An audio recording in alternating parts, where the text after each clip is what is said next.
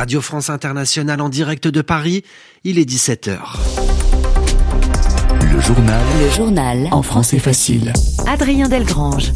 Bonjour à toutes et à tous, nous sommes le jeudi 11 janvier. Trois titres à la une de cette édition. Israël va devoir s'expliquer devant la justice internationale. L'Afrique du Sud a saisi la plus haute juridiction des Nations Unies pour qu'Israël arrête immédiatement ses opérations militaires dans la bande de Gaza. L'audience a commencé aujourd'hui à La Haye, aux Pays-Bas. Notre correspondant nous attend. Taïwan est également à la une, à deux jours des élections présidentielles et législatives sur l'île de Taïwan. La Chine fait monter la tension. Et puis en France, après la nomination de Gabriel Attal comme Premier ministre, l'annonce de son gouvernement pourrait intervenir d'un moment à l'autre. Voilà pour les titres, soyez les bienvenus. Les avocats d'Israël prendront la parole demain. Les avocats d'Israël se défendront ce jeudi devant la Cour internationale de justice, la CIJ. Aujourd'hui, le principal organe judiciaire de l'ONU s'est penché sur la guerre à Gaza. Depuis ce matin, la CIJ a été euh, saisie par l'Afrique du Sud. L'Afrique du Sud a décidé de lancer une procédure contre Israël. Pretoria estime qu'Israël est en train de commettre un génocide dans la bande de Gaza. Génocide, un terme très précis qui signifie la destruction d'un groupe d'êtres humains. Pierre Benazé, bonjour. Bonjour. Vous êtes le correspondant de Radio France Internationale à Bruxelles. Pierre, cette première journée d'audience a notamment été consacrée à la présentation des arguments sud-africains. Effectivement, le ministre sud-africain de la Justice est venu avec plusieurs avocats. Pendant trois heures, ils ont cherché à prouver qu'un génocide est en cours à Gaza en ce moment. L'Afrique du Sud a décidé d'aller devant la Cour internationale de justice parce que seuls les États peuvent y entamer des procédures et le Hamas qui gouverne à Gaza n'est pas un État. La Gambie avait fait de même en 2019, une procédure contre la Birmanie pour le génocide des Rohingyas. L'Afrique du Sud espère que les juges feront comme pour les Rohingyas, c'est-à-dire imposer à Israël des mesures d'urgence. Neuf mesures sont demandées. D'abord, de cesser toutes les opérations militaires, mais aussi que les Palestiniens puissent avoir eau, nourriture, électricité, soins, bref, tout ce qui manque à Gaza actuellement. Pour l'Afrique du Sud, il faut ces mesures tout de suite, parce que la Cour internationale de justice mettra beaucoup de temps pour décider s'il y a, oui ou non, un génocide à Gaza. La deuxième audience aura lieu ce vendredi. Ce sera au tour des représentants d'Israël de se défendre. Merci Pierre. Pierre Benazé pour euh, toutes ces informations. Alors, euh, face à ces accusations de l'Afrique du Sud, Israël a une nouvelle fois réagi aujourd'hui en accusant l'Afrique du Sud d'être le bras juridique du Hamas. Fin de citation. Intéressons-nous à présent à la situation en Papouasie-Nouvelle-Guinée, un pays situé au nord de l'Australie. La Papouasie-Nouvelle-Guinée est en état d'urgence, décision euh, du Premier ministre. L'état d'urgence lui permet de renforcer les pouvoirs de justice et de police dans son pays. Des violences ont éclaté euh, dans la capitale euh, hier soir. Au moins 15 personnes sont mortes après des manifestations contre le gouvernement, manifestations menées par des soldats, des policiers et des gardiens de prison qui protestent contre des baisses de salaire. L'actualité sur le continent asiatique, à deux jours des élections à Taïwan, la Chine se fait plus menaçante. D'une part, Pékin appelle les habitants de Taïwan à faire, je cite, le bon choix, c'est-à-dire de ne pas voter pour le candidat favori des sondages, présenté par Pékin comme un grave danger pour ses positions en faveur de l'indépendance de l'île. Et puis d'autre part, la Chine demande aux États-Unis de ne pas se mêler de l'élection présidentielle à Taïwan. Sur place, même si les rapports avec euh, le voisin chinois prennent une grande place dans la campagne électorale, un autre sujet préoccupe les Taïwanais, celui du coût de la vie, de l'augmentation des prix autrement dit les difficultés économiques. Reportage à Taïwan, Adrien Simor.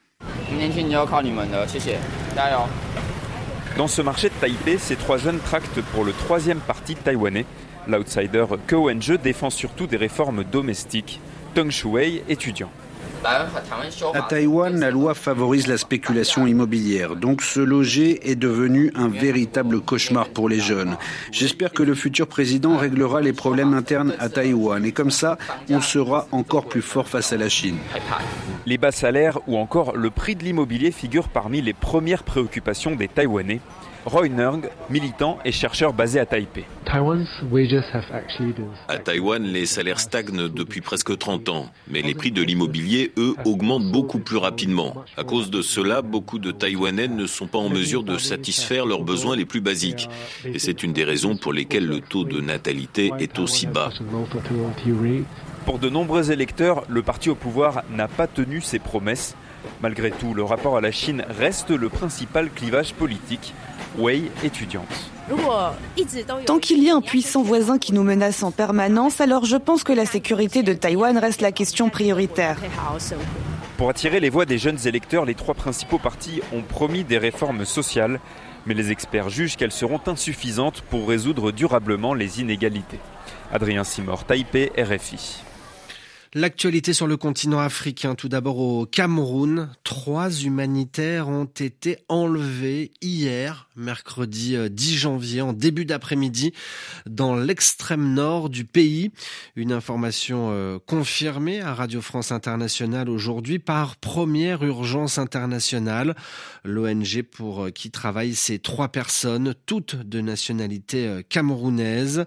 Ni l'organisation ni les autorités camerounaises ne savent qui est à l'origine de cet enlèvement de trois humanitaires. Et puis nous apprenons à l'instant que le Burundi décide de fermer sa frontière avec le Rwanda. Le Burundi euh, accuse le Rwanda de soutenir des rebelles et nous en reparlerons dans nos prochaines éditions. L'actualité en Europe est tout d'abord en Pologne, où le président annonce qu'il va gracier deux députés.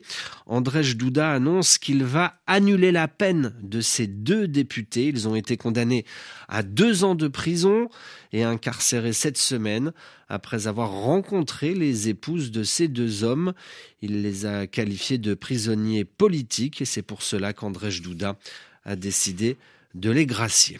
L'actualité en France, dans l'océan Indien, sur l'île de Mayotte, la présidente de l'Assemblée nationale est en visite officielle dans le 101e département français. Une visite de trois jours pour euh, Yael Braun-Pivet avec de nombreux sujets évoqués pendant ce déplacement. Tout d'abord le problème de l'eau. Les Mahorais euh, n'ont plus l'eau courante deux jours sur trois.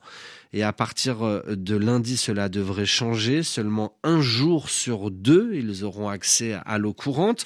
La sécurité est aussi un énorme sujet, comme par exemple les mineurs isolés. Il serait plus d'un millier à Mayotte. Reportage Pierrick Bonneau.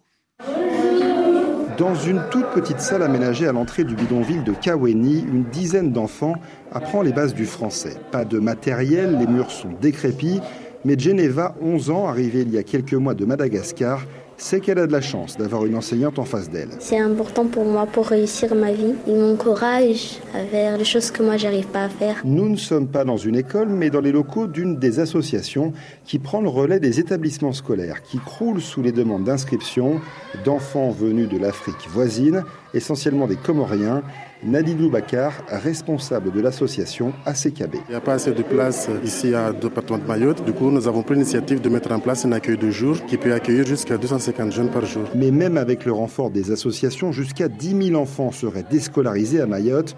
Selon le député LR Mansour Kamardine, le problème ne vient pas de la France, mais des Comores. Aussi longtemps que les Comores n'accepteront pas d'assumer les responsabilités d'État, il n'y aura pas de solution ici.